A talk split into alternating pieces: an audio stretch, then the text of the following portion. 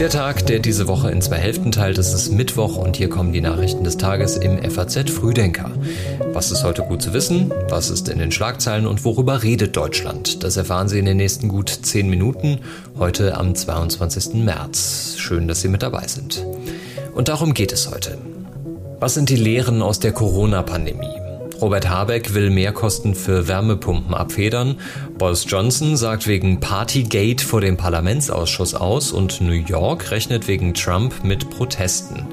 Schauen wir uns gleich an im Detail. Vorher hier noch in Kurzform die Meldung aus der Nacht. Der Internationale Währungsfonds will der Ukraine ein Kreditprogramm in Höhe von 15,6 Milliarden Dollar bereitstellen. In Paris und in anderen französischen Städten haben erneut tausende Menschen gegen die beschlossene Rentenreform der Regierung demonstriert. Bei einem schweren Erdbeben in der afghanisch-pakistanischen Grenzregion hat es in der Nacht Tote und viele Verletzte gegeben. Und nach der tödlichen Attacke beim CSD in Münster wird heute das Urteil erwartet. Philipp Eppelsheim hat die Texte für den Newsletter geschrieben. Am Mikrofon ist Tobias Alterhänger. Schönen guten Morgen.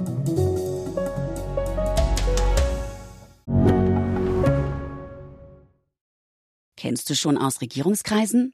Den Podcast der Bundesregierung? Hier erfährst du, wie man sich die Arbeit der Bundesregierung vorstellen muss. Wir schauen, nein, wir hören in den Maschinenraum. Wie werden Entscheidungen getroffen? Und warum so und nicht anders? Themen, Ereignisse, Termine, Alltägliches. Über all das reden wir in Aus Regierungskreisen. Jetzt reinhören, überall da, wo es Podcasts gibt. Keiner kann im Moment sagen, was da auf uns zukommt. Ich bitte Sie noch einmal eindringlich.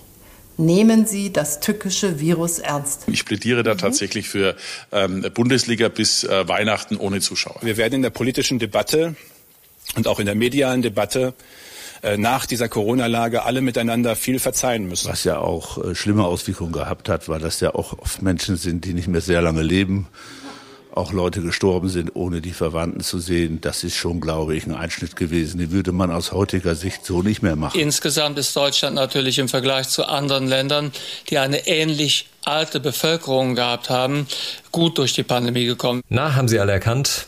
Christian Drosten, Angela Merkel, Markus Söder, Jens Spahn, Karl-Josef Laumann und Karl Lauterbach. Alles Stimmen der Corona-Pandemie. Heute vor drei Jahren sind die Deutschen in ihren ersten Lockdown gegangen. Es leitet uns dabei das, was uns immer wieder von der Wissenschaft gesagt wird, nämlich dass die wirksamste Maßnahme, um diese Infektion äh, zu verringern, das Erhöhen der Distanz ist, des Abstandes ist, also das Verringern von sozialen Kontakten. Die Pandemie hat das Land verändert, das ist klar, und die FAZ ist der Frage nachgegangen, was uns Corona eigentlich gelehrt hat.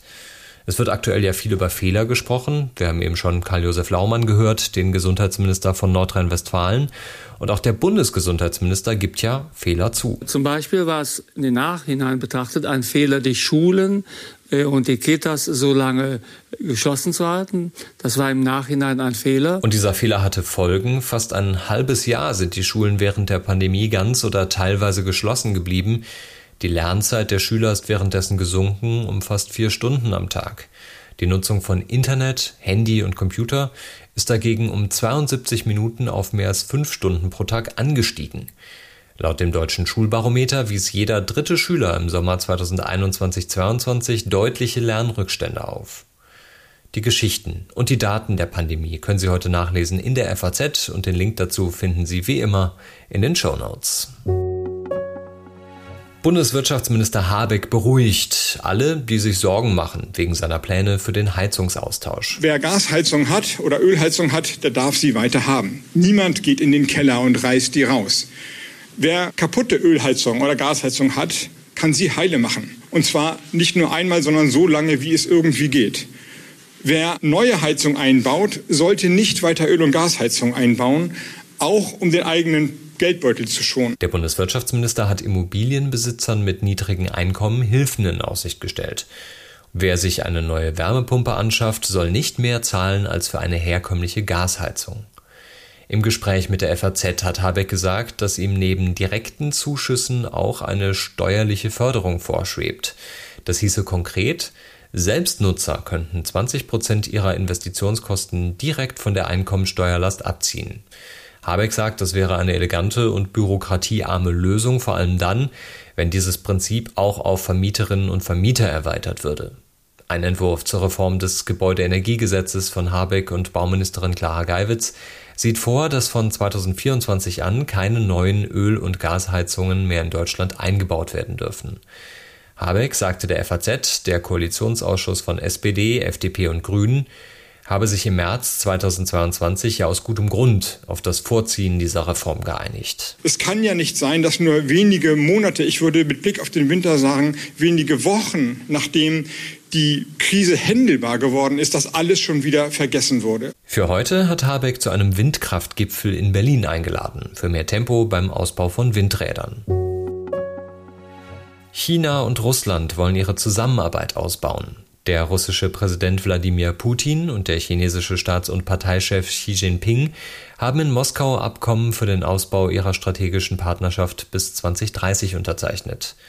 Russland will seine Energieexporte ausbauen. Putin sagte, man sei bereit, die ununterbrochenen Öllieferungen für die Bedürfnisse der chinesischen Wirtschaft auszuweiten. Auch die Lieferung von Flüssiggas nach China soll ausgeweitet werden. Allerdings ist es den beiden Staatschefs offenbar nicht gelungen, Einigkeit über eine Gaspipeline zu erzielen, die von Russland über die Mongolei nach China führen soll. Beide äußerten sich auch zum Krieg gegen die Ukraine. Putin sagte, Chinas Friedensplan könne Grundlage einer Friedenslösung werden, wenn der Westen und Kiew dazu bereit sein werden. Chinas Präsident Xi sagte, ich möchte betonen, dass China in der Frage der Ukraine-Krise immer den Grundsätzen der UN-Charta gefolgt ist, eine objektive und faire Haltung eingenommen hat und aktiv Friedensgespräche gefördert hat.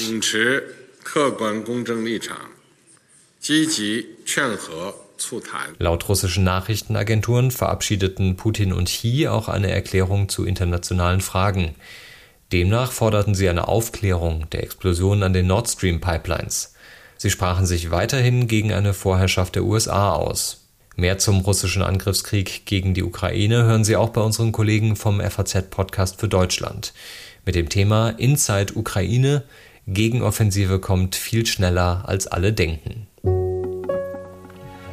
New York City bereitet sich weiter auf Proteste vor, für den Fall, dass Anklage gegen den ehemaligen amerikanischen Präsidenten Donald Trump erhoben wird. Die Anklage wird erwartet von Trump selbst, der von einer Hexenjagd spricht, aber auch von Vertretern der Republikanischen Partei, die den zuständigen Bezirksstaatsanwalt Alvin Bragg ins Visier genommen haben.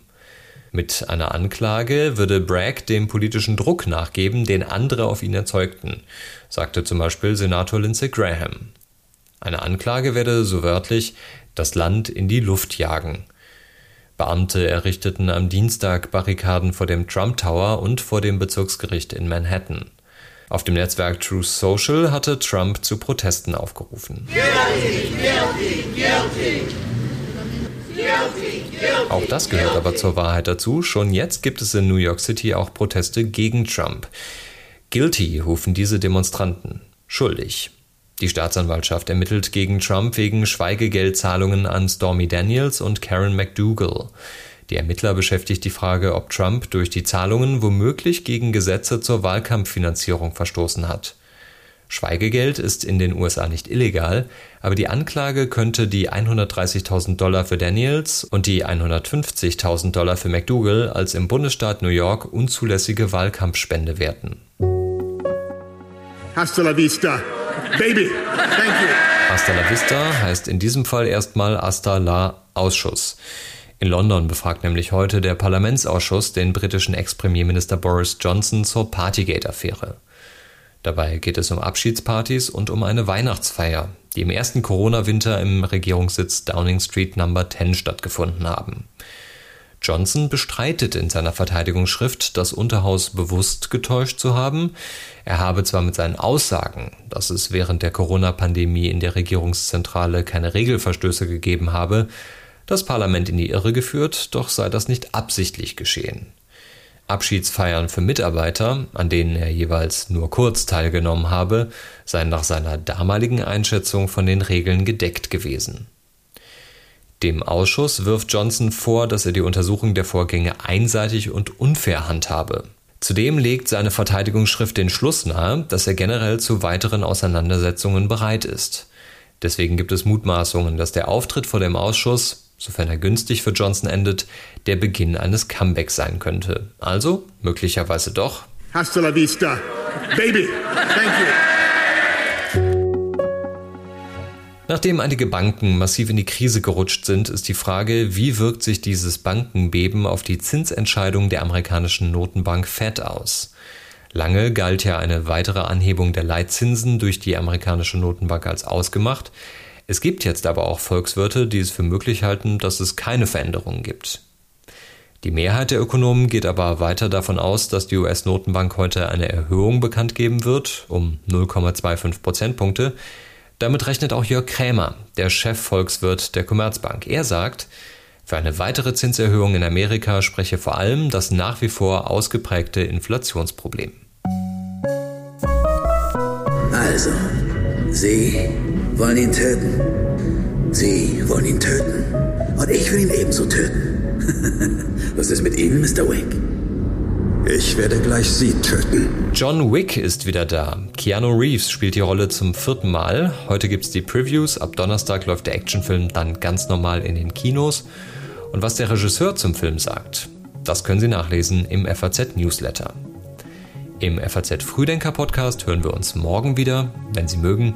Ich wünsche Ihnen einen guten Start in den Tag und eine schöne Wochenmitte.